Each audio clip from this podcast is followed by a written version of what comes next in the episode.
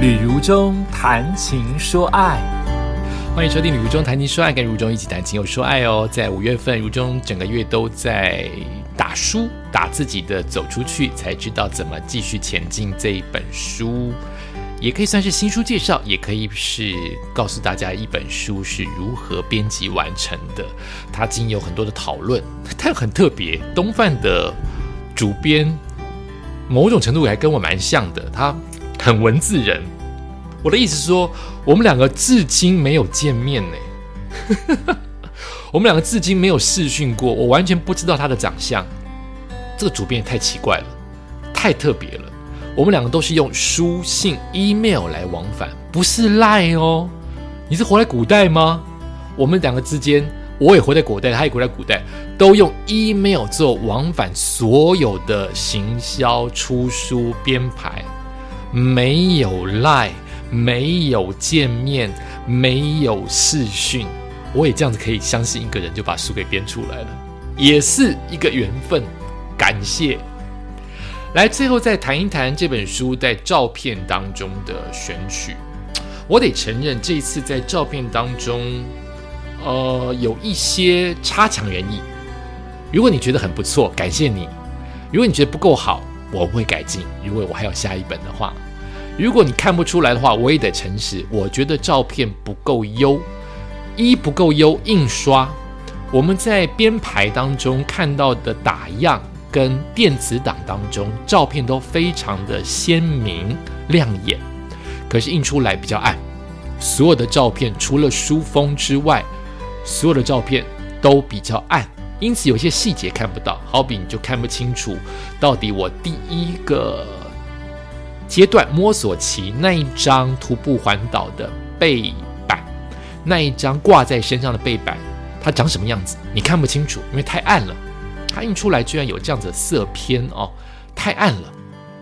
再加上它太小了。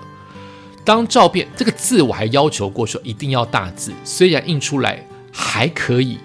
我希望它更大一点，但各位真的不能怪出版社，这都是我我答应决定的。好，原因是因为当字变大，当照片看得清楚，照片变暗是印刷厂跟出版社你们要负点责任哦。可是当照片要变大，更清楚的看到，跟字变大，这本书就会变厚。你希望拿比一百九十二甚至两百页，应该加起来两百页更厚的一本书吗？你希望花更多的钱买这一本书吗？啊，这就是行销跟定价跟成本当中的考量啊。这个东西我们没有办法特别的去要求。比如说，那你说可不可以某一些照片大一点，其他就照片小一点？没有办法，因为如果我们决定要两百页的出版的照片的话，对不起，再再讲一次，如果我们决定这本书就是两百页，你的照片都要某一些很大的话，它势必要删掉更多的照片。啊，这个你大概懂哈，就就是只有两百页，你能够决定的事情就是字少或者照片变少。那我们希望字这么多的情况之下，照片也不要太少的情况之下，你就只能接受这个照片的大小在书当中就是不会太大。那其他就是照片的考量，因为我拍了太多的影片，我的影片大。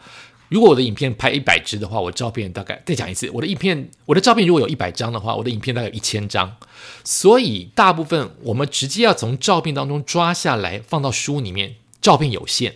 好配合某一些故事的内容，影片比较精彩，可是影片抓出照片，它的话术会变少，会不好看啊，这是我个人当时在搜集的时候没有想到会出书，当时的自己的落差，再加上。其实我的照片真的有很多可以配合着文字的说明，我可能可以找到比现在的照片在三到五倍的分量。如果有一本书可以让我随心所欲的往上放的话，我可能每一个文字的画面，那个照片都可以找得出来，大部分都找得出来。但是就是那句话，不可能。所以有些我很精彩的故事，照片放不上去。放不上去，包括了一标一部分，干还是那句话，就是两百张、两百一本书两百页，你你不能放太多的照片上去。第二个就是衡量，我可能这一篇的文字就是写的很精彩，有四篇的页数要放下我的文字。可是我的每一篇的文字都是有限量的，因为我只有两百页可以出这本书，所以我可能在这一篇明明故事这么精彩，放照片只放一张或不能放，都是因为编排的关系，有成本、有页数、有它的大小的考量。所以照片这件事情。好像也只能做到现在这个样子，但如果出版社你刚好听这一集的话，那个有点太暗这件事情，就是未来如果有可以调整，在我们的再版的时候要调整，因为太多的照片太暗了，完全没有细节。好，那我们就看到这本书，我随便讲一下就已经快讲完了。好，看到这本书有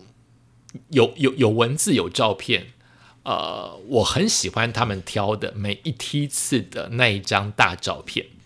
我喜欢哦，因为我觉得有把我一方面我觉得拍的算不错啊，话术啊或是取取景都算可以。那另外一方面就是它有代表着这一篇这一整个梯次的一些心情在其中啊，有一些代表的分量，它有选中那个照片啊。呃，我跟出版社的照片的选择，并不是我先把所有的照片给他，因为太多了，几万张吧，怎么可能？那也不是我自己先决定。好比我这一篇文字写出来，我个人觉得可能可以放二十五张照片，我让他们去选，也不是这样子的合作。我这次比较不一样，我就先写了文字给他们，他们就说你可以把照片随便挑出来，我说我不要。我不要一个人沉溺在我自己的作品。我希望，我当然要对我的作品负责。我希望它很像我，但另外一部分，我希望别人参与，不要我只是单溺在其中，这样看不出问题来。我希望有多一方面的声音跟眼睛帮我挑挑看，也许他们看看觉得，哎，这边的照片挑出来更有画面，或是这个照片什么意思啊？李如中他拍了这张照片，他可能期待的是正面阳光，但我们一般人看起来觉得好灰暗哦，心情好差哦。我的意思就是，我希望有另外一个人来参与挑选照片，而不是都是我的主观意见。所以我跟出版社说，我只写文字，挑照片就是你们觉得哪一段需要一篇照片来做补助，我就给你们。没有想到他们挑出来的照片。应该要放照片的地方，我通通都有照片，可见我这次记录非常的完整。我这一次的四十五天徒步完的环环岛，其实是记录的非常的完整，所以我都给他们照片，他们再去按照编排的方向选择了哪一些，选择的没有哪一些。呃，现在我随意翻一下，我觉得。有一点可惜在于，我的第三十八天芙蓉到深澳，芙蓉到深澳是我很重要的一天的旅程。原因是因为这是我唯一一天淋到不能呼吸的大雨，我却没有办法在这一篇当中放上更多大雨照片，好可惜。原因是因为我的文字就够丰富了。再加上大雨的画面很难拍出来，因为我那天太湿，所以我一直在保护我的手机。再加上所有的大雨画面都源自于影片，所以我没有一没有放个几张我淋的超丑、超落汤鸡的照片，或者是那个海岸线湿成那个样子，那个海岸线融化成那个样子，我却没有机会在第三十八天的篇章。多放一些照片，我有这么多的资料库都是影片，可惜，好，这是我自己看了有篇可惜。另外有一个照片，我觉得非常有趣，跟整本书没有关系的一张照片，出现在第三十二天瑞穗到玉里那一天，我要回到，就等于是第三梯次结束的前一天，我第三十三天就要回到台北。直接在中午就工作，所以我第三十三天从花莲出发，到了中午我就到了阳明山拍广告，所以我就在这整本书里面放了唯一的一张跟我四十五天的徒步没有关系的照片，但却是我人生工作当中很有趣的一张照片放在其中，放在第一百三十八页。那也是我想了一下，说到底是不是每一张照片都要跟我的徒步环岛有关，还是我可以放一些